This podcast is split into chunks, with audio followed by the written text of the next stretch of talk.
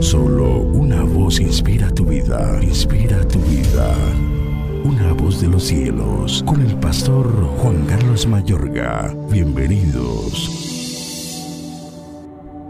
Porque Adán fue formado primero, después Eva. Y Adán no fue engañado, sino que la mujer, siendo engañada, incurrió en transgresión. Primera epístola a Timoteo, capítulo 2, versículo 13 al 14. Usa tu libre albedrío únicamente para darle gusto a Dios. El adversario de Dios, luego de engañar a la humanidad mediante Eva para que le siguiera en su independencia de la voluntad de Dios, se vuelve en su adversario letal y mediante sus huestes de maldad se opone al plan de redención del Señor para los seres humanos. El diablo no está de acuerdo con que las personas escuchen y obedezcan el Evangelio de nuestro Señor Jesucristo. No quiere que los seres humanos sean hechos justicia de Dios por medio de la fe que es en Jesucristo, pasándoles por alto en su paciencia los pecados pasados, vestidos del hombre nuevo a imagen de Dios, que se distingue por una vida recta y pura, basada en la verdad de su palabra. Ya que estos dejarían de ser sus hijos, pues en esto se reconocen los hijos de Dios y los hijos del diablo. Todo aquel que no practica la justicia no es de Dios, tampoco aquel que no ama a su hermano. Entonces, el diablo hace lo que sea para impedir tanto la difusión del Evangelio y el ensanchamiento del reino de los cielos a las naciones, arrebatando del corazón humano la palabra de Dios que no entiende, poniendo cizaña en el corazón de los dormidos espiritualmente, cegando el entendimiento de los incrédulos, engañando a los fieles, estorbando la obediencia a Dios, tentando a la iglesia haciéndole la guerra a los que son obedientes a Dios y de buen testimonio, el combate se enfoca en la raza humana.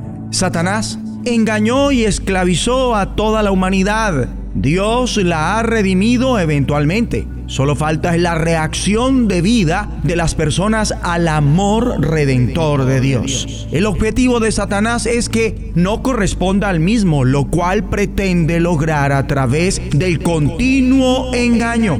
El Evangelio se difunde en este ambiente de pecado y engaño. El Espíritu de Dios convence a la gente de pecado, justicia y juicio el adversario toma represalias para conservar siempre en esclavitud. En cierta medida, la raza humana no solo forma parte en la batalla entre los dos reinos, sino que es el eje en torno al cual gira dicha guerra. Apoyado en la carne humana, pecadora, encendida por este maligno mundo, el diablo ataca la mente de las personas con engaños continuos. Las personas engañadas se vuelven al mismo tiempo engañadoras que van de mal en peor, engañando y siendo engañados y divulgan las mentiras de Satanás a nivel mundial, como por ejemplo la legalización del aborto, que no hay infierno, la ideología de género, que solo 144 mil serán salvos, hablar con los muertos, que María fue asunta al cielo, que Satanás cargará con nuestros pecados,